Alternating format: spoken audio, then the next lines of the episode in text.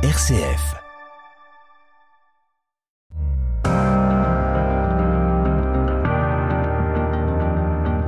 RCF, les racines du présent.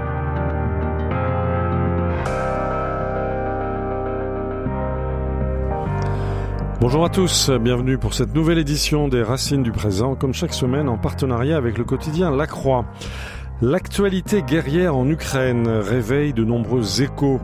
On entend Vladimir Poutine rappeler l'invasion de la Russie par Napoléon, puis par Hitler. On voit la Pologne venir massivement au secours de l'Ukraine. On observe les États baltes, ancienne Prusse orientale, se méfier comme de la peste de la puissance impériale russe. Tout cela nous ramène tout droit au début du 19e siècle, lorsque Napoléon se lance à la conquête de l'immensité russe. Et puis, vous le savez, il devra opérer une retraite tragique et affronter enfin la décomposition de son empire. Avec nous en studio, deux historiens avec lesquels nous allons ausculter cette période, les années 1812-1813, jusqu'à nos jours, et ce territoire, la Russie, notamment à travers une ville témoin, Smolensk, la cité euh, du malheur russe. Avec le Rennes, nous allons mieux comprendre ce qui se joue encore et toujours autour de l'histoire de la Russie. Charles-Éloi Vial, bonjour. Bonjour. Merci beaucoup d'être avec nous. Vous êtes historien, conservateur au département des manuscrits de la Bibliothèque nationale. Euh, vous avez publié de nombreux livres tous aussi passionnants les uns que les autres sur cette période napoléonienne, notamment l'histoire des 100 jours, plus largement sur le 19e siècle vu comme le siècle des chutes. Et vous publiez ces jours-ci Sauver l'Empire 1813, la fin de l'Europe napoléonienne. Tout cela est publié chez Perrin. Avec nous également François Mali, bonjour. Bonjour. Merci beaucoup d'avoir accepté notre invitation. Vous êtes grand reporter au Point. Euh, vous participez à l'activité d'édition des Belles Lettres, qui publie beaucoup de beaucoup de belles choses. Euh, et vous publiez chez Perrin euh, un livre intitulé Smolensk, la cité du malheur russe, euh, sous-titré Campagne de Russie 1812, Front de l'Est 1941-1945, Guerre d'Ukraine 2022. On va voir les échos qui résonnent entre euh, le passé et le présent. Voilà, le thème de cette édition des Racines du présent, vous l'avez compris, de Napoléon à Poutine, les leçons des campagnes de Russie. Les racines du présent. Frédéric Mounier. Avec nous donc euh, deux historiens, euh, Charles Éloi Vial qui publie Sauver l'Empire 1813, la fin de l'Europe napoléonienne chez Perrin, et puis François Mali qui publie Smolensk, la cité du malheur russe de 1812 à 2022, c'est publié également chez Perrin. Alors, euh, Charles Éloi Vial, il faut commencer par rappeler, pour poser un peu le décor de notre commémoration, si j'ose dire, à quel point la campagne de Russie fut un désastre, elle fut la campagne de trop pour Napoléon Combien de morts, combien de blessés, combien de prisonniers, de déserteurs euh, Écoutez, euh, Napoléon a quasiment 600 000 hommes quand il traverse le Niémen en juin, et à la fin, quand il retraverse euh, le Niémen, qu'il qu'il fuit, qu'il quitte son armée, qu'il rentre à Paris, il en reste à peu près 60 000, et qui Mhm. vont encore être poursuivis par les Russes.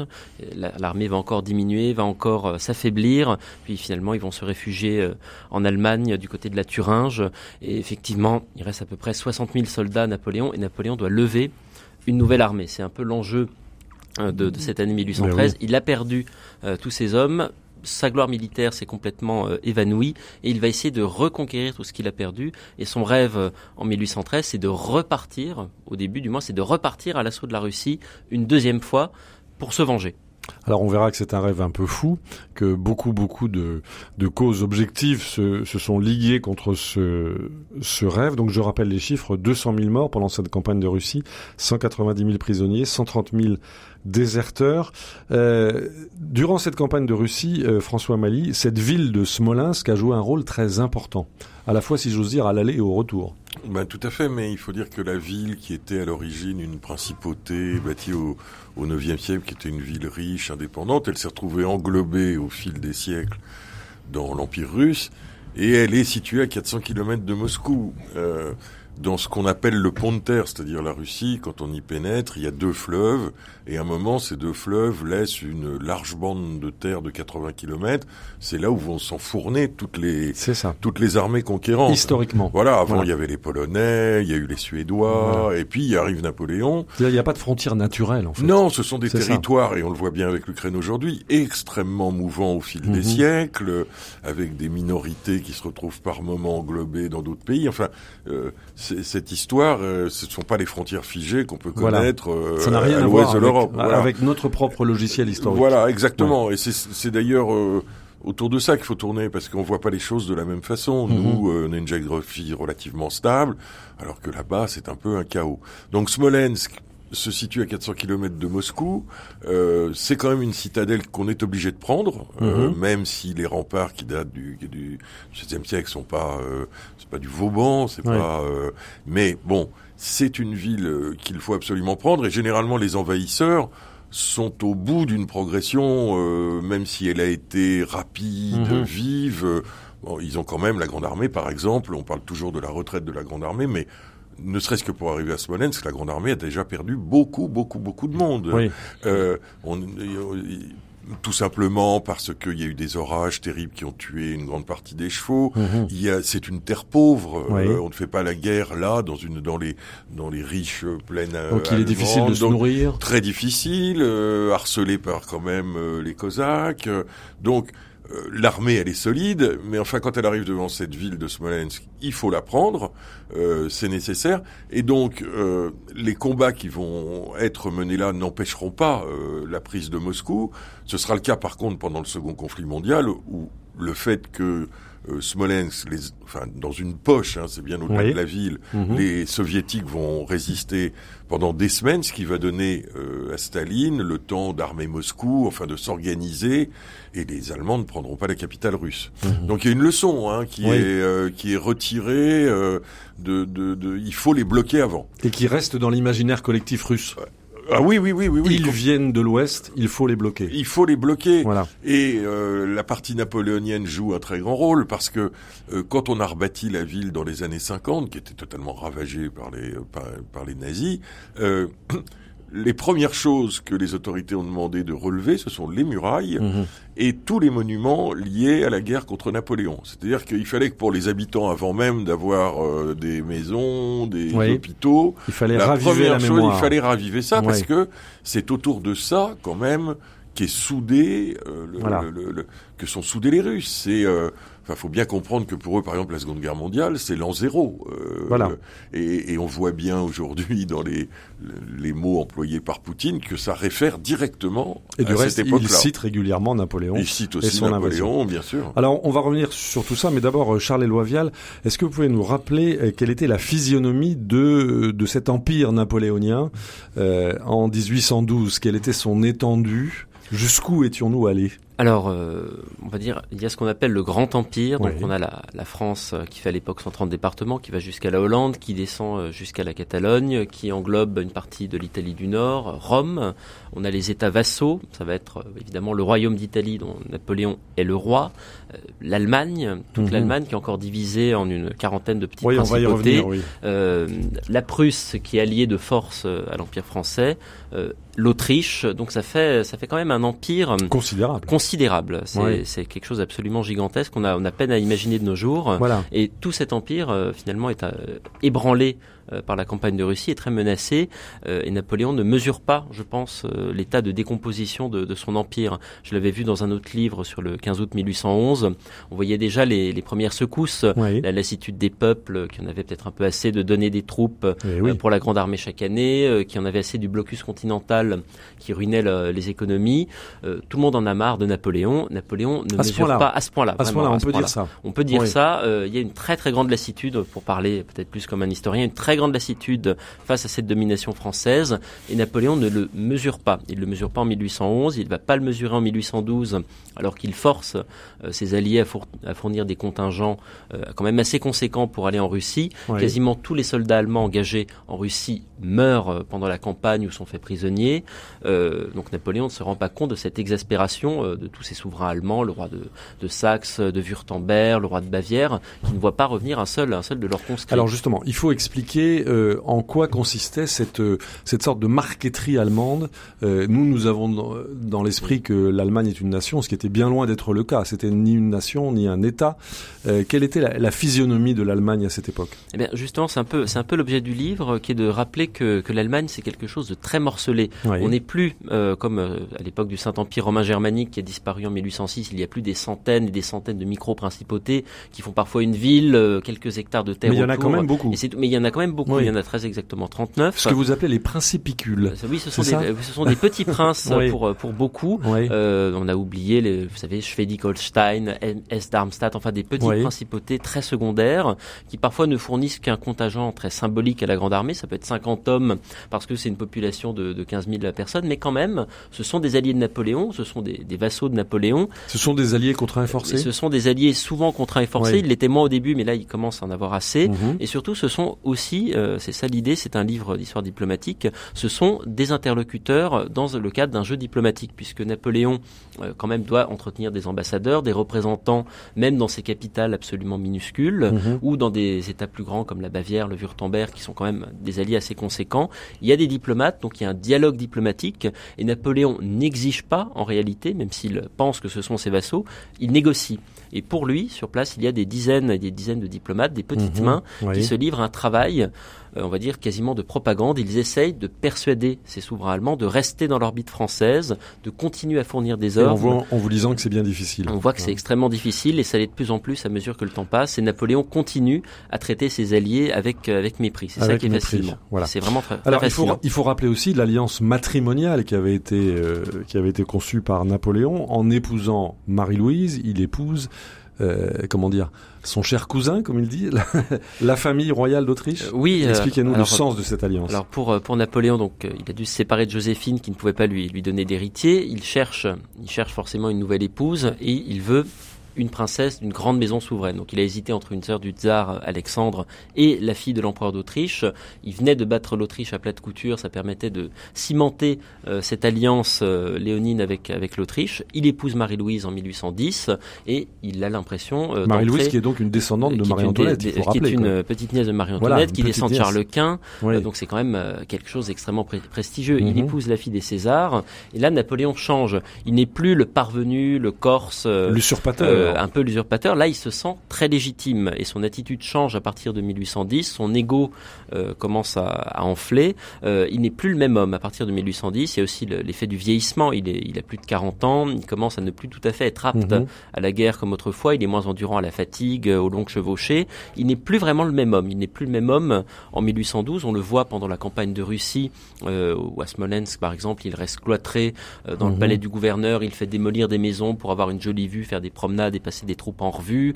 Enfin, il se comporte en souverain, Oui. même pendant la pendant la guerre. Et ça, du point de vue psychologique, c'est vraiment une sorte d'inconscience. euh, oui. il y a une sorte d'inconscience et il n'est Mhm. plus le conquérant. Il est le souverain, bien assis sur son trône, et il n'est plus le grand conquérant qu'il était autrefois. Alors, autre élément dans ce jeu militaro-politico-diplomatique, Charles Éloi Vial, c'est donc le, le tsar que vous venez d'évoquer, Alexandre Ier. Euh, quelle est son attitude par rapport à par rapport à Napoléon? Vous dites qu'il a été sollicité pour donner sa fille. Euh, sa, sa sœur, il Sa était, sœur, oui, il, a- il était Oui. sollicité, mais il y avait euh, de nombreux problèmes. Euh, Elle était peut-être un peu trop âgée déjà pour avoir des enfants. Il y avait le problème de la religion orthodoxe. Ouais. euh, et puis, euh, la Russie, c'est euh, Alexandre est censé être l'ami de Napoléon. Ils se sont rencontrés une fois euh, à Tilsit en 1807, une deuxième fois à Erfurt en, en 1808. Ils sont censés être amis, mais c'est une amitié euh, très fragile. Euh, on le voit, euh, quand même, la Russie est très déçue par, par l'alliance française. Euh, Alexandre a des rêves de conquête, il rêve de conquérir la Perse, de conquérir l'Inde. Ah oui. Napoléon ne va jamais, euh, va- Mhm. ne va jamais l'aider à devenir lui aussi un grand conquérant. Donc il y a une Mhm. sorte de ressentiment personnel. Il y a le fait que la Russie est elle aussi euh, ruinée peu à peu par le blocus continental. Donc Alexandre est déçu par l'alliance française, alors qu'il admirait sincèrement Napoléon. Et dès 1811, on va dire, la guerre est complètement inévitable. Euh, Alexandre est extrêmement inquiet de voir une Pologne indépendante se reformer Voilà. sous la forme d'un duché de Varsovie, La fameuse Pologne Euh, la- sera toujours un enjeu. qui sera toujours un enjeu Oui. euh, et un, Mhm. objet de contention Oui. entre eux. Euh, on a commencé à avoir des raids de, de cavaliers russes qui incendient des, des granges dès 1811 euh, du côté du Grand-Duché de Varsovie. Donc on sent qu'il y a une tension très nette de ce côté-là. Ça craque. Ça craque. Les, les, les objets de, de conflit s'accumulent et finalement la guerre éclate en 1812 et c'est Napoléon qui prend les devants euh, en franchissant le Yémen et en envahissant la Russie. Voilà, donc on a planté le, on a planté le décor de cette, de cette Europe. Euh, qui aurait pu être une grande Europe napoléonienne, mais qui, qui apparaît extra, extraordinairement fragile sur tous les plans. Et alors, je voudrais vous faire assister à un entretien, un entretien historique euh, qui a laissé beaucoup de traces dans l'histoire, puisque vous le racontez très précisément, Charles Éloi Vial. Nous sommes le, le 26 juin 1813. Euh, C'est Napoléon qui rencontre Metternich. Euh, ça se passe où? Alors euh, on est à, on est à Dresde au palais Marcolini. Alors on est dans une situation euh, très compliquée. Donc euh, Napoléon est vaincu en 1812. Voilà. Il lève sa nouvelle armée. Il veut euh, libérer l'Allemagne et chasser les Russes qui sont Il en revient à la charge. Euh, la Prusse l'abandonne. Mhm. Donc il y a une coalition euh, russo-prussienne qui se forme, qu'il va battre à deux reprises euh, début mai et fin mai à Lutzen et à Bautzen. Donc ce sont deux victoires. Il libère la Saxe, qui est son principal allié en Allemagne. Donc il peut encore y croire. On peut encore y croire. Oui. L'équilibre des forces, c'est, enfin, c'est vraiment un équilibre. Oui. Et tout l'enjeu, c'est l'Autriche, parce que l'Autriche, donc son beau-père, l'empereur François d'Autriche, vacille et décide d'être neutre et Mhm. de jouer le rôle de médiateur entre la France, la Russie et la Prusse. Et c'est un médiateur qui, en réalité, n'a pas envie de faire de médiation. Il commence à réarmer de son côté, et tout l'enjeu va être de savoir de quel côté l'Autriche va pencher. Et c'est un peu l'enjeu de ce dialogue Mhm. entre Napoléon et Metternich, qui est un dialogue célébrissime qui a duré, dirait-on, euh, on dit près de 9 heures, Oui. durant lesquelles Napoléon insulte Metternich, piétine son bicorne, récapitule euh, toutes les options euh, diplomatiques qui lui restent. Il refuse d'abandonner le moindre pouce de territoire. Il veut juste chasser ses ennemis, soumettre à nouveau la Prusse, euh, humilier l'Autriche qui commence à, à renacler et Mhm. tout remettre comme avant la campagne de Russie. Et Metternich lui rappelle un peu un principe de réalité, c'est qu'il a perdu et il doit faire des concessions. Il n'a plus le choix et Napoléon lui explique, c'est la dernière contradiction, qu'il ne peut pas s'avouer vaincu, qu'il ne peut pas faire de concessions parce que sa légitimité, il a beau le nier, il a beau se considérer comme un Mhm. souverain euh, sacré par le pape, sa légitimité est toujours bâtie sur les victoires. Et Et, voilà. s'il ne l'emporte pas sur les champs de bataille, s'il revient battu en France, eh bien son autorité s'effondre. Alors on va se glisser, si vous le voulez bien, dans ce dialogue entre Napoléon et Metternich, tel qu'il a été mis en scène euh, dans un documentaire signé Mathieu Schwartz et Christian Twint. C'était en 2021, euh, en mai 2021. Ça a été diffusé sur Arte. Alors vous allez voir, Napoléon appelle Metternich Metternich. Je ne sais pas comment on prononçait à l'époque, Charles Éloi. Alors, vous savez. euh, alors euh, j'ai entendu, j'ai entendu dire les deux à vrai Bon, dire, mais je pense que Metternich peut-être un peu plus, un peu plus germanique. Ok, donc on va écouter un, un extrait de ce dialogue entre Napoléon et Metternich, suivi également du, du témoignage de votre confrère historien Thierry Lenz. On écoute. Ah, vous voilà, Metternich. Vous avez traversé Dresde. Que pensez-vous de mes fortifications? J'ai préféré loger ici au milieu de ma jeune garde. C'est certainement plus prudent, sire. Ah, ce n'est pas de la prudence, Metternich. Un général vit avec ses troupes. Mais vous ne pouvez pas comprendre, vous n'avez jamais fait la guerre. En effet, sire. Comment se porte votre empereur, François? Il va bien. Il s'inquiète pour la paix. Et votre majesté Au mieux, Metternich. Je suis au mieux.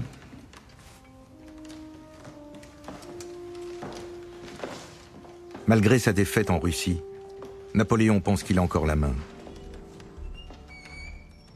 Il a reconstruit une armée et il mène une contre-attaque. Il vient de remporter deux victoires. Il s'est arrêté à Dresde avant de reprendre son assaut contre les Russes. Mais il lui faut le soutien de l'Autriche. La situation est en équilibre instable. Napoléon a remporté, on va dire, les victoires du printemps, mais euh, il n'a pas remporté des victoires qui sont très nettes. Ces victoires ont engendré beaucoup de pertes. Napoléon a dû constituer une nouvelle armée après sa débâcle en Russie. Mais ce ne sont pas des vétérans, mais de jeunes recrues sans expérience. Et ces unités ont été malmenées durant ces batailles. Et tout laisse penser que la deuxième partie de la campagne va être difficile pour lui et il faut absolument empêcher que l'Autriche bascule dans la coalition. L'Autriche a été longtemps un ennemi de Napoléon. Voilà, c'était euh, en 2021 sur la chaîne Arte, ce documentaire tout à fait passionnant intitulé Napoléon Metternich, le commencement de la fin, réalisé par Mathieu Schwartz et Christian Twent. Les racines du présent. RCF.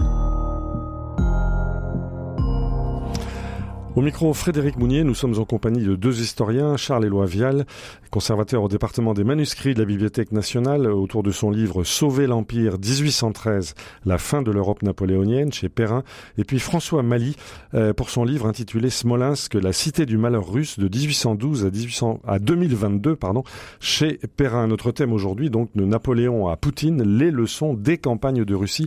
Charles Éloi Vial, on vient d'écouter ce dialogue reconstitué entre Napoléon et Metternich ou Metternich. Euh, je vais vous poser une question peut-être stupide, mais est-ce que ça vous, est-ce que ça, ça, ne vous fait pas penser au fameux dialogue entre vrai faux dialogue entre Macron et Poutine autour de cette table qui faisait 10 mètres de long juste avant l'invasion entre entre le tsar et celui que certains en France comparent à Bonaparte Non, c'est euh, abusif.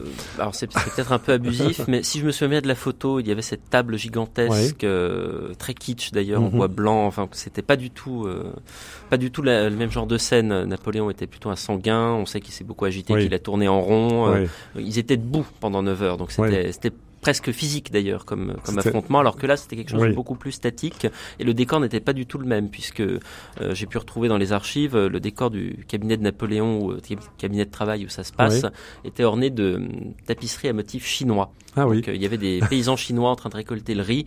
c'est pas du tout le décor du, du Kremlin à l'époque de Poutine. Le bonheur de travailler dans les archives. Alors que s'est-il passé ensuite donc après cette fameuse cette ce fameux entretien? Euh, J'ai cru comprendre en, en vous lisant Charles Loavial que la, les 35 micro-États de la Confédération du Rhin ont joué un rôle important dans cette affaire. Alors, euh, ils jouent un rôle important puisque Napoléon a remporté ces deux victoires principalement au fond pour, euh, pour les rassurer, pour rétablir la confiance. C'est pour ça qu'il s'est hâté d'entrer d'entrer en guerre et il va exiger durant tout l'été euh, de nouveaux contingents de troupes qui vont lui être fournis plus ou moins, mhm. puisque beaucoup de ses alliés vont garder une partie de leurs conscrits au chaud chez eux en les entraînant. Il n'en donne qu'un tout petit peu à Napoléon. Donc euh, en un sens, il prépare déjà une possible défection. Donc, Napoléon continue à faire venir également des conscrits de France. Il fortifie la région de, Dresde et il se prépare clairement à reprendre le combat, mhm. tout en euh, se laissant convaincre d'organiser un congrès de la paix qui a lieu à Prague. Une sorte de vrai faux congrès. C'est un vrai faux congrès qui, va durer une, dizaine de jours euh, en, août. Euh, alors, euh, il envoie des diplomates qui sont vraiment convaincus et sincèrement convaincus qu'on peut signer la paix, notamment Colincourt, son grand écuyer, qui est un ami personnel du tsar Alexandre et qui est vraiment un, un pacifiste euh, à l'époque, mhm. et pourtant euh, ce congrès ne débouche sur rien. Euh, alors il y a quelques dîners, ils vont au théâtre, et puis à un moment, Colincourt essaie de négocier, et Napoléon lui envoie un message depuis Dresde en lui reprochant d'avoir voulu négocier. Et le congrès se termine à peu près comme ça. Et la guerre reprend. Et la guerre reprend et ça va être une campagne au début en demi-teinte. Napoléon réussit à libérer Dresde qui est immédiatement attaqué par les Russes les mhm. Prussiens et les Autrichiens. Donc là, euh, la balance des forces euh, est nettement en sa défaveur. Donc il réussit malgré tout à, libérer Dresde, mais ses maréchaux essuient une série de défaites. Donc euh, ça, s'équilibre un petit peu mhm. et Napoléon doit abandonner la Saxe et vient ensuite la, grande bataille à Leipzig. Voilà. Cette immense bataille dont on dit qu'elle a préfiguré les grandes batailles de la Première Guerre mondiale. Il y a eu 130 000 victimes en trois jours à Leipzig. Oui, c'est quelque chose d'absolument, d'absolument colossal. c'est vraiment une guerre très sanglante avec euh, beaucoup d'artillerie, euh, des charges de cavalerie euh, également extrêmement, extrêmement meurtrières et surtout ces deux éléments qui sont pour moi très importants. Le premier, Napoléon, qui est épuisé, qui est apathique et qui ne commande quasiment pas mhm. durant plus d'une journée sur les trois jours de la bataille premier élément. Et le deuxième, c'est la défection des troupes saxonnes, qui, euh, par domino, ensuite va entraîner la défection de tous les alliés. C'est-à-dire ils font demi-tour, quoi. Ils font demi-tour et vraiment, physiquement, ils, physiquement, ils retournent leurs canons ça. et ils cessent de tirer sur les Prussiens pour tirer sur les Français. Leurs cavaliers font demi-tour pour charger les Français. Donc c'est vraiment une trahison en race mhm. campagne. Et ça, c'est un moment euh, de bascule très net pour Napoléon. À partir de ça, il ne peut plus que perdre. Il ne peut plus que perdre et il perd toute l'Allemagne. Et in fine, il a perdu quasiment toutes ses, ses conquêtes. Il repasse le Rhin quelques jours plus tard, puis il repart à Mhm. Paris, mais il a quasiment tout perdu. Il lui reste l'Italie du Nord, un petit bout de la Belgique encore. La Hollande a déjà Oui, fait en quelques à son semaine, tour. tout s'effondre. En quelques C'est ça semaines, qui est tout fascinant s'effondre. en vous lisant. On va dire que début Oui. octobre, le Grand Empire fait encore Mhm. illusion, Oui. et fin fin octobre, il n'a plus rien. Mhm. Euh, François Mali, vous qui avez beaucoup travaillé, on va l'entendre dans quelques instants, autour de avec euh, avec les Russes. euh, euh, Expliquez-nous qu'est-ce qui reste de cette euh, dans la mémoire russe. Qu'est-ce qui reste de ces de ces épisodes? Euh, Est-ce que c'est enseigné en Russie? Est-ce que ça, ça fait Oui. partie de l'imaginaire collectif? Ben, la, la Seconde Guerre mondiale, on l'appelle la Grande Guerre patriotique, Oui. mais elle s'inspire euh, de la guerre patriotique, qui est celle contre Napoléon. Donc il y a vraiment euh, un rapport étroit entre les deux, avec un sentiment, euh, je dirais, de haine euh, véritable, enfin de haine de, Oui. contre les nazis que les Russes n'ont pas contre les Français au sujet de la, de la D'accord. campagne de Russie, parce que les choses sont sont plus lointaines, parce qu'ils ont gagné, mais c'est vraiment autour de ça que s'est fait euh, l'unité russe. Mhm. C'est-à-dire, euh, il y avait déjà les guerres contre la Pologne auparavant, mais là, véritablement, euh, le fait de battre Napoléon, auquel les Russes ne croient pas au début, devient vraiment le, le- le ciment de la nation. Donc évidemment, Le ciment de la nation. ah oui, donc évidemment, euh, d'ailleurs pour les Russes, euh, tout se passe autour des guerres. Euh, Oui. Finalement, quand vous regardez le siècle qui vient de s'écouler, euh, C'est une constante. bah, c'est un siècle surtout d'oppression politique et de pauvreté, dont il ne ressort que deux choses la Seconde Guerre mondiale et Yuri Gagarin. En gros, Oui. en gros. Ils, ils ne peuvent s'accrocher qu'à ça, puisque Mhm. pour le reste, c'est une quand même une faillite qui s'est achevée sur euh, les années Eltsine, et puis on voit bien que les vieux démons reviennent. Oui. C'est-à-dire qu'on aurait, on aurait pu penser que Poutine, et c'est ce que pensent tous les Russes et bon nombre d'Occidentaux, qu'il avait un peu quand même sorti, euh, qu'il avait débrouillé le chaos, comme disait Mhm. euh, euh, Bonaparte. Ouais. Et puis voilà, les vieux démons reviennent, expansionnistes, le mensonge, c'est la faute des autres. donc évidemment, et on le voit bien dans les termes employés, euh, la guerre, est- c'est vraiment, c'est quelque chose de, de, de, Le constitutif. de, de constitutif. Quand on voit le Oui. régiment immortel dans les rues des villes Oui. euh, russes, c'est-à-dire c'est cette population de la ville avec les pancartes, avec la photo de l'aïeul qui a été tué euh, Ouais, vous l'avez euh, vu. sur un champ de bataille, quand vous voyez ça, vous êtes quand même décontenancé parce que euh, C'est bien plus fort que chez nous avec nos anciens combattants. ah bah, ça n'existe pas. Nous, euh, nous, au contraire, on a Mhm. été élevés dans dans l'idée de la paix. euh, C'était ça l'aboutissement de nos sociétés. Les Russes, pas du tout. Pas du tout. Pas Voilà. du tout. C'est dans la continuité de la guerre. Ah la oui, puis c'est un pays qui a massivement investi dans sa Ouais. force militaire, donc évidemment que que ça ça, ça infuse dans la population. Alors revenons, si vous voulez bien, sur l'histoire. Euh, il y a quand même un paradoxe que vous soulevez, Charles Loivial, c'est que euh, la France révolutionnaire, puis la France bonapartiste, a pu se, se vivre comme une France euh, libératrice, qui libérait les peuples, qui leur apportait les lumières, les acquis supposés universels de la Révolution. Est-ce que tout ça, on voit bien à quel point tout ça craque en 1813, est-ce que tout ça n'avait pas commencé à craquer avec la guerre d'Espagne euh, précédemment, Charles Loivial? Euh, oui, c'est c'est vraiment le point Oui. de bascule pour, Oui. pour l'Empire napoléonien. Là, on voit bien que Napoléon envahit un pays qui ne lui avait absolument rien fait, qui était Voilà. même son allié, euh, détrône un roi que, qui avait ses défauts mais qui était tout à fait légitime et à sa place pour remettre son frère à la place. C'est vraiment le point de bascule. Et la guerre civile d'Espagne, ça va être le grand moment. Où, qui a été très sauvage. ça, ça a été extrêmement Ouais. sauvage. On se rend compte que les peuples veulent leur indépendance et l'indépendance, ce n'est plus la France qui va leur offrir. Au contraire, maintenant, il faut affronter la France si l'on veut être libre.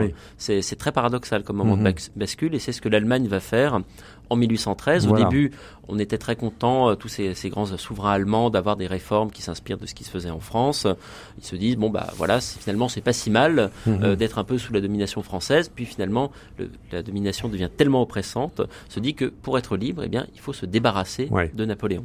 Vous souscrivez à cette analyse?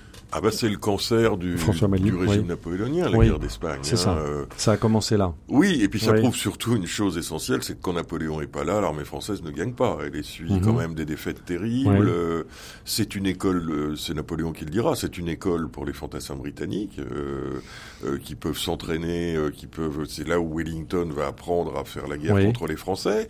Et puis les gens apprennent en face. Donc euh, c'est là où la force française, euh, elle est surprenante au début. Il y a de l'audace stratégique, tactique et tout, mais au bout d'un moment, euh, On on, connaît on le comprend, voilà. Oui, on connaît. Et puis Oui. ça préfigure quand même autre chose. La guerre d'Espagne, c'est une guerre euh, coloniale.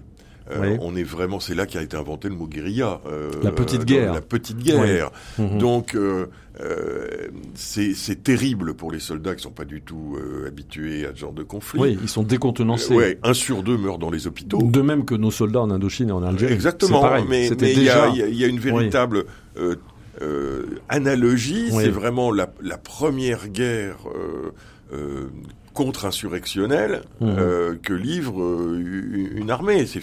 Les batailles en ligne, il y en a quelques-unes, Oui. euh, dont l'une des plus grandes, grandes défaites françaises qu'on n'apprend pas dans les livres d'histoire, hein, Oui. Bailon, hein, où euh, Ah 20 oui. 000 Français se rendent, c'est complètement euh, Mhm. une, une- enfin vraiment euh, une catastrophe dont, Mhm. dont on tait les conséquences.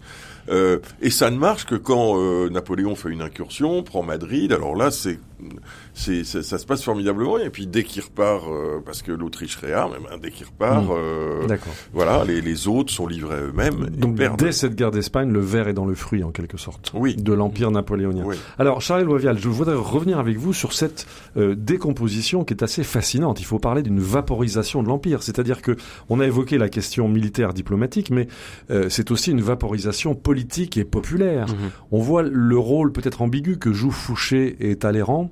Euh, que s'est-il passé? Alors, euh, on va dire qu'au niveau des élites, de la, Mhm. des élites impériales, vraiment, euh, des sphères du gouvernement, il y a une très grande lassitude Mais et la conscience que ça ne peut plus durer. Et que s'ils ne signent pas la paix très vite, eh bien, l'empire va s'effondrer, va disparaître. Et des, évidemment, des politiciens redoutables comme Talleyrand, comme Fouché, commencent à préparer l'après, Eh oui. à réfléchir à des solutions de rechange. Mhm. Euh, Louis XVIII va revenir euh, dès 1814 et euh, ils se rendent compte que Napoléon est perdu. Ça, euh, Fouché va le dire, Talleyrand Mhm. va, le, va le dire. Tout au long de l'année 1813, euh, et Fouché va prêter activement la main à la défection de Murat à la fin de l'année, puisque Napoléon, qui essaye de se débarrasser de lui, pour l'éloigner de Paris le plus possible, l'envoie d'abord dans les provinces illyriennes. Mhm. Euh, C'est-à-dire Trieste. voilà, qui voilà. va qui va également être envahi par par l'Autriche à la fin de l'été. Puis il l'envoie à Naples pour essayer de convaincre Murat, Le roi de Naples, le roi de Naples, qui, de- qui avait épousé Marie-Caroline. euh, qui avait épousé Caroline, la sœur de pardon. Napoléon, Voilà. donc euh, vraiment la famille. euh, Oui. Il il l'envoie pour le convaincre de rester de l'orbite française et Fouché fait bien entendu tout va le faire contraire. ouais. Et Murat rejoint la coalition contre Mhm. son propre beau-frère. Donc c'est aussi une, une affaire de famille. Ça, c'est pour les élites. Le, le Et le- peuple. Alors le, le, le- peuple, il disait quoi en peuple, euh, 1813 le peuple, on ne sait pas trop ce qu'il dit, c'est souvent un peu le problème. Donc on se base sur les rapports de police, on se, Mhm. peut s'appuyer sur éventuellement euh, les rumeurs, les témoignages de certains mémorialistes, et on voit qu'il y a cette très grande lassitude face au lever de conscrits. On sent euh, qu'il y a aussi euh, cette exaspération parce qu'il y a énormément de chômage, une situation économique qui est sinistrée. Donc il y a là aussi une sorte de ras-le-bol, Mhm. Euh, une sorte de ras-le-bol que Napoléon va tenter de contrer un petit peu quand il est à Paris au début de l'année 1813. Tous les jours, quasiment, il prend des bains de foule. Il distribue de l'argent. Il se montre. Euh, il fait des promesses, euh, Ouais. il dit que tout va bien aller, il se montre euh, Mhm. pour essayer de gagner euh, en popularité. Après, la propagande, les journaux, les gravures euh, s'en font Mhm. l'écho. Mais ça ne, ça ne suffit pas et ça ne marche pas. Et de plus en plus, euh, la- la- les journaux euh, qui sont vraiment aux ordres du pouvoir euh, n'arrivent plus à masquer euh, le fait que l'Empire s'effondre et que les Alliés abandonnent Napoléon. Et à la fin de l'année 1813, Oui. on ne parle même plus des défaites, on ne parle plus des défections. Tous les journaux ne parlent que du phoque apprivoisé du Palais Royal. C'est la seule chose qui intéresse la presse. Il y a des pages entières sur le phoque du Palais Royal. D'accord. Alors on voit bien cette, cette lassitude, on voit bien que la propagande ne tient plus, euh, et Dieu, Dieu sait si le comment dire le système policier et le système de propagande étaient bien bien construits. Vous le rappelez euh, dans tous vos livres, Charles Loivial. Euh, je voudrais tenter encore une question un peu un peu iconoclaste à euh, à François Mailly. Vous avez euh, vous êtes familier euh, de la Russie. On va voir dans quelques instants. Euh, co- Comment et pourquoi vous avez travaillé pour faire revenir les restes, enfin vous avez suivi cette opération pour faire revenir les restes d'un officier de l'Empire en France. Cette lassitude, cette, euh, ces lézardes autour de la propagande, est-ce que c'est quelque chose qui peut arriver en Russie aujourd'hui? Est-ce que, est que Poutine peut être vic- victime des mêmes euh, malheurs que Napoléon? Alors c'est le grand mystère aujourd'hui. Oui. On ne sait Mhm. pas très bien ce que pense la population russe. On la présente toujours comme étant, on présente toujours ceux qui luttent, ceux qui sont Oui. prisonniers, ceux qui sont Ceux qui euh, fuient, ceux qui fuient. Ça, on le voit. Euh, mais la grande, mais le peuple, je vous pose la même question tout à l'heure que... eh bien le peuple, moi je pense qu'il y a une grande partie du peuple qui est à force de discours de propagande, persuadé que les Ukrainiens les ont envahis. D'accord. Enfin, en tout cas, que l'Occident mijotait un mauvais coup Oui. et qu'il Mhm. valait mieux frapper avant. Mhm. Euh, c'est exactement euh, quand ils ont signé les Russes, les Soviétiques, le pacte germano-soviétique. Oui. Ils disaient c'est parce que les Occidentaux ne font rien, ils ne nous protégeront pas, donc faut ménager euh, l'agression. Mhm. Ils ont toujours une rhétorique de c'est la faute des autres. Donc Voilà. je vois pas pourquoi ça ne marcherait Ça, pas c'est là. structurel. Et puis, il faut se mettre quand même à la place du citoyen russe. On- nous, on a une illusion, parce qu'on on nous montre Saint-Pétersbourg, Oui. on nous montre Moscou, Oui. mais on nous montre pas, euh, moi je suis à. Gagarine, Oui. euh, on nous montre pas des villes où quand même... Bah, d'abord, c'est un pays où l'espérance de vie euh, atteint pas 68 ans pour les hommes. Ouais. C'est un pays pauvre, euh, pauvre, 65e PIB par habitant. Oui, 65e rang Ah oui, mondial oui, oui, oui, derrière l'Argentine. Derrière l'Argentine. Donc, euh, Ouais. donc euh, on prête à la Russie une puissance Mhm. Qu'elle n'a pas en fait. Ouais. Et alors la grande interrogation, c'est effectivement, bah, je dirais les militaires, les 300 000 conscrits qu'on va jeter au feu là bientôt, plus ceux qui suivront sans nul doute. Sou- souvent des, des détenus, si j'ai bien compris. Alors détenus, c'est. Wagner. Non, Oui. il y a, une armée russe. Non, non, là ce sont Oui. des mobilisés, des gens qui Mhm. ont été attrapés dans la rue, qui, ont, Ouais. qui, qui avaient leur livret et puis qui se retrouvent. Alors avec quatre mois d'instruction, la seule question qui se pose, c'est est-ce qu'il y aura des mutineries euh, comme en 17 ou Ah alors, ou alors, non, non, mais Mhm. ça c'est l'hypothèse de la défection en cas de de, de, de, de- de défaite ou d'émiettement Mhm. de l'armée.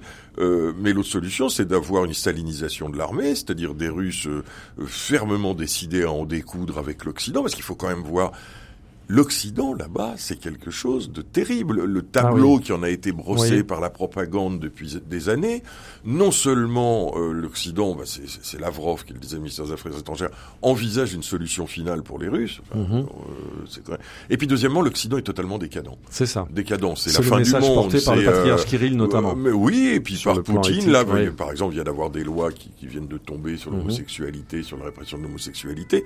Euh, Mhm. C'est un peuple qui n'hésite pas à venir passer ses vacances dans le monde occidental, mais qui est totalement euh, ébouriffé par la présence de, de, de communautés, la mixité, l'homosexualité. Tout Mhm. ça est quelque chose de, de difficile. C'est pour- l'épouvantail. euh, oui, oui, oui, c'est l'épouvantail. Donc il y a une grande question, et cette grande question, ce sont les Russes aujourd'hui. mhm. Euh, comment vont-ils réagir dans les mois qui viennent?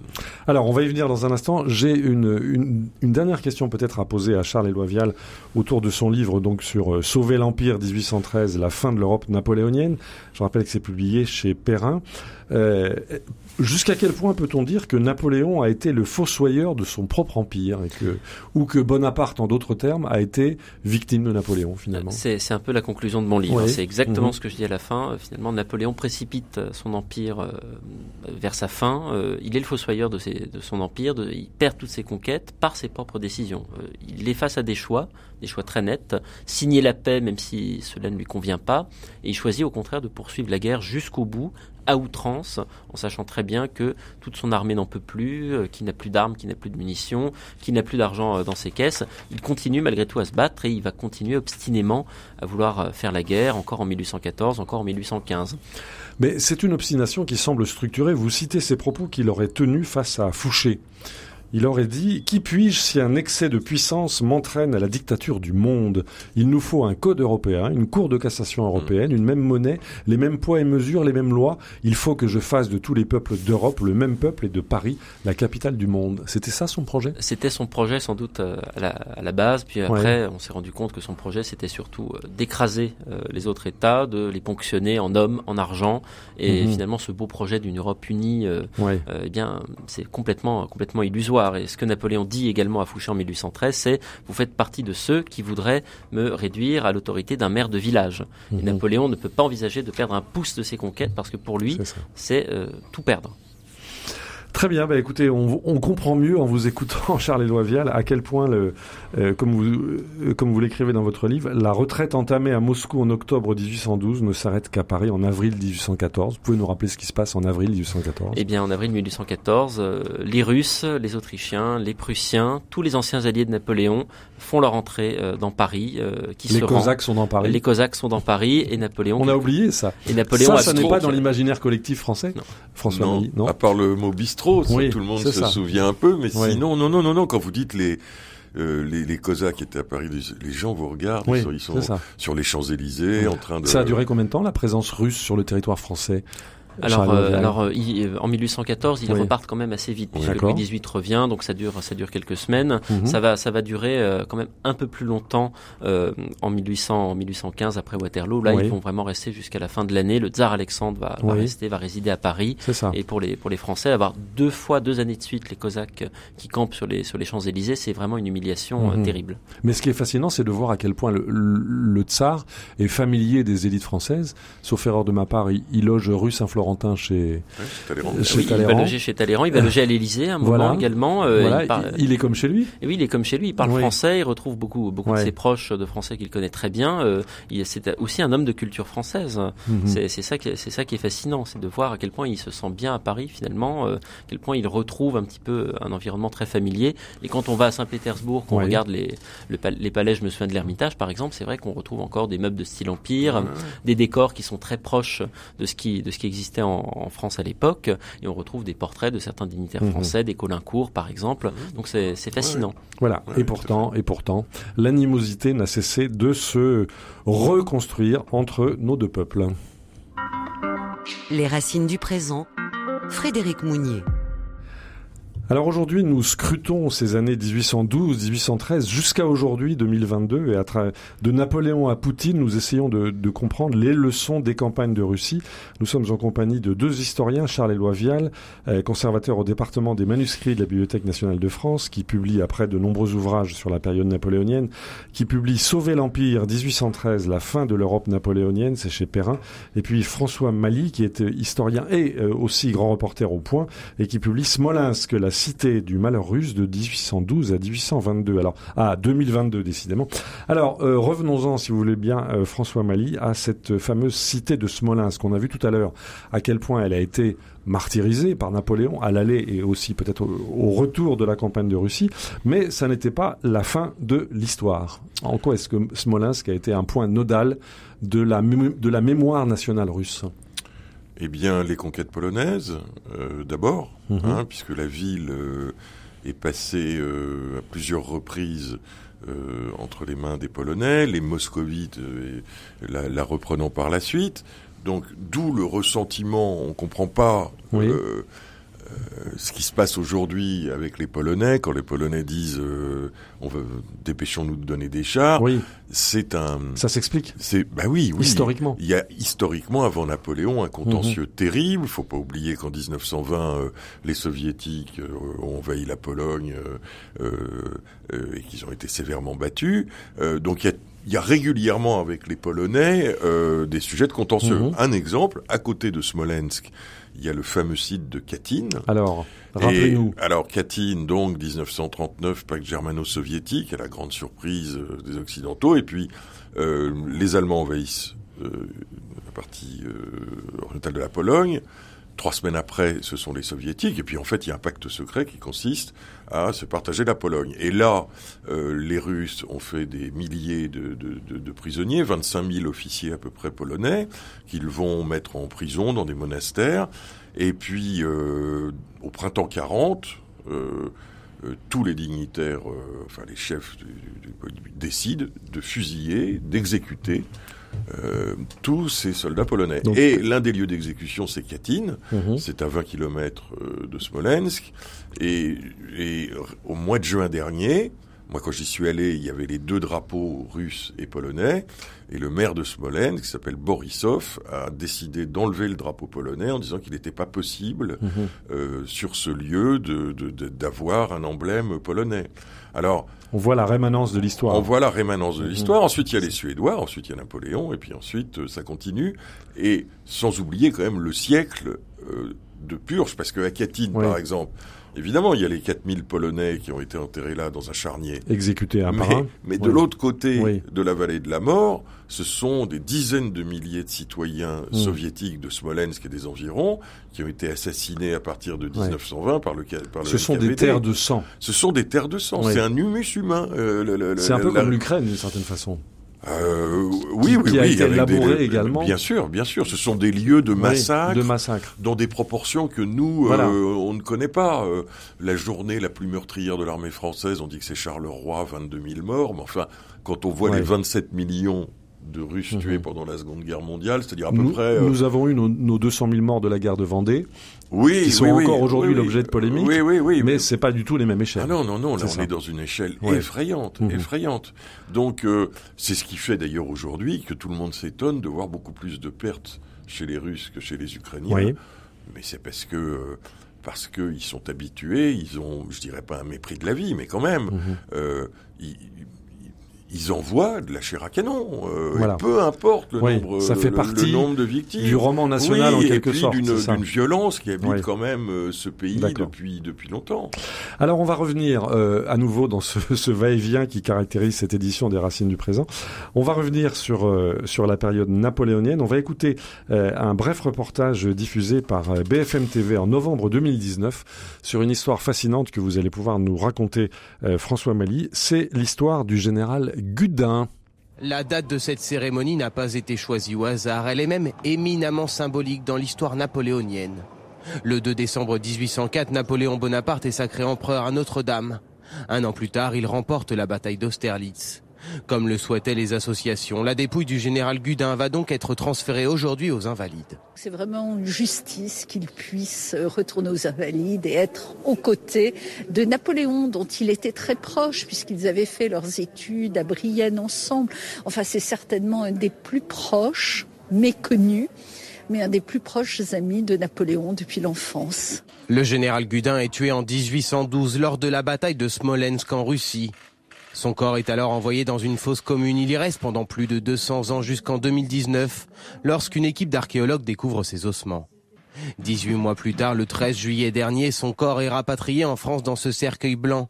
Une première cérémonie se tient alors à l'aéroport du Bourget. Il me paraissait important d'être là pour représenter euh, le gouvernement français et euh, pour dire euh, à, la famille tout, l'hommage que l'on souhaitait rendre au général Gudin, grand soldat, euh, grand général de la France, euh, sur de nombreux théâtres d'opération. Alors, ce fameux général Gudin, euh, Charles-Éloi Vial, vous qui avez euh, creusé les archives depuis très longtemps autour de la période napoléonienne, vous l'avez croisé une fois ou l'autre? Alors, je l'ai parfois vu euh, dans des comptes rendus de bataille de temps Ouais. à autre. J'ai vu bien sûr qu'il était à Brienne et je pense Ouais. qu'il faisait partie de ceux qui étaient gentils avec Napoléon dans la cour de récréation. Oui. Parce qu'on voit parmi les condisciples de, de Bonaparte à, à Brienne, beaucoup se sont fait très discrets, Ouais. où ils sont partis en émigration. Ils n'ont jamais rappelé qu'ils avaient été à l'école avec lui, mais lui, au contraire, on sait qu'ils étaient relativement proches. A quelques anecdotes qui, qui subsistent. On dirait que vous avez Mais- vécu dans cette cour de récréation de Ah, Brienne, Bah, Charles-Éloi Vial. J'aimerais pas, je me serais pris des boules de, de neige Oui. dans la figure. c'était, c'était violent entre ces apprentis soldats. Alors, trêve de plaisanterie. Donc, ce général Gudin, euh, François Mali, vous avez suivi toute cette histoire. Alors, racontez-nous, qu'est-ce que c'est que cette histoire du général Gudin? Mais en fait, ce livre, il part d'un reportage. Un jour, Mhm. euh, euh, un des jeunes reporters du, du service police-justice euh, du Point vient me voir, parce que moi, au Point, je suis un peu spécialisé histoire, il me dit, voilà, euh, il y a un type, il veut aller faire des fouilles en Russie, retrouver le corps du général Gudin. Ouais. Alors là, moi, je, je le dis dans le livre, Gudin, Oui. j'arrive pas à m'en souvenir. D'accord. Pourtant, je connais un peu. Pourtant, l'histoire vous intéresse. Ouais, alors là, je, me- je me dis, et puis je me dis, qu'est-ce que c'est que cette histoire de fou? Mhm. Et je rencontre ce type, donc, euh, Pierre Malinowski, qui est en fait un type d'extrême droite, un Mhm. ancien parachutiste, euh, ancien attaché euh, de, de, de, de- Jean-Marie Le Pen au Mhm. Parlement européen, enfin, bref, un personnage. Alors, par ailleurs, un aventurier, truculent, euh, et puis qui expose son projet. Euh, lui, Donc, son projet, c'est d'aller récupérer les Ouais. restes Voilà. du général Gudin. Voilà, il a monté une fondation en Russie parce Mhm. qu'il adore la Russie, il adore Poutine, il fait Mhm. partie de ces aficionados français qui sont là, l'ordre, c'est bien, ça marche bien la Russie, Mhm. c'est viril, tout ça. Bon, euh, nous on écoute. Et puis, euh, il, donc cette fondation est financée par un oligarque russe passionné par la guerre. euh, et on se retrouve à Smolensk avec euh, cette une équipe d'archéologues français, une équipe russe qui se regarde un peu quand même de façon euh, parce qu'il est strictement impossible de faire ce genre de fouilles en Russie Oui. sans avoir des millions d'autorisations. Et tout ça était avant la guerre en Ukraine, évidemment. Ah, évidemment, ça évidemment. se passe en Voilà. 2019, Oui. euh, Mhm. avant la guerre en Ukraine et, euh, et avant le Covid. Euh, donc, euh, on, On creuse. on creuse, on creuse, on creuse, on creuse aussi Au sur- pied des murailles. Au pied, alors dans un bastion, Ouais. euh, le bas- qu'on appelle le bastion du roi, qui fait partie euh, des murailles, qui est une saillie dans les murailles. Et puis euh, le deuxième chantier qui intéresse beaucoup les archéologues, c'est euh, le champ de bataille de Valoutina Gora, où euh, Gudin est, est mortellement blessé par un, un boulet. Enfin, il agonise, il Mhm. meurt trois jours plus tard.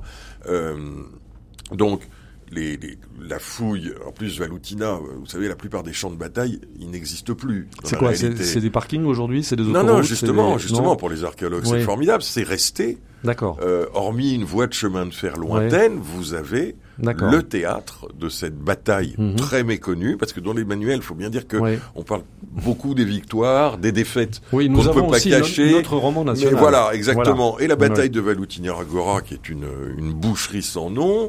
Euh, Donc on trouve les restes. alors, au final, euh, le- il trouve les restes en juillet euh, 2019 dans une tombe très proprement Mhm. enterrée dans le bastion.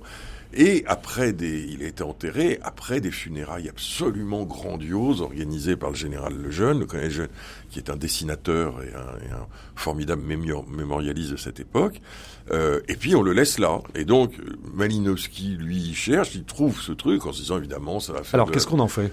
Ah bah alors, euh, bah, euh, C'est toute la question. alors, d'autant que derrière tout ça, il y a évidemment du soft power. Mhm. C'est-à-dire que Poutine, enfin les, a- les Oui. affiliés de Poutine encouragent euh, ce Français à faire ses fouilles, et ça va être une espèce d'un un des canaux de discussion entre Poutine et, euh, et Macron. Ça va être Mhm. est-ce qu'on ramène, euh, est-ce qu'on rapporte Ah oui, on en a parlé au plus haut niveau. ah oui, on a, bien sûr, on en a Oui. parlé au plus haut niveau.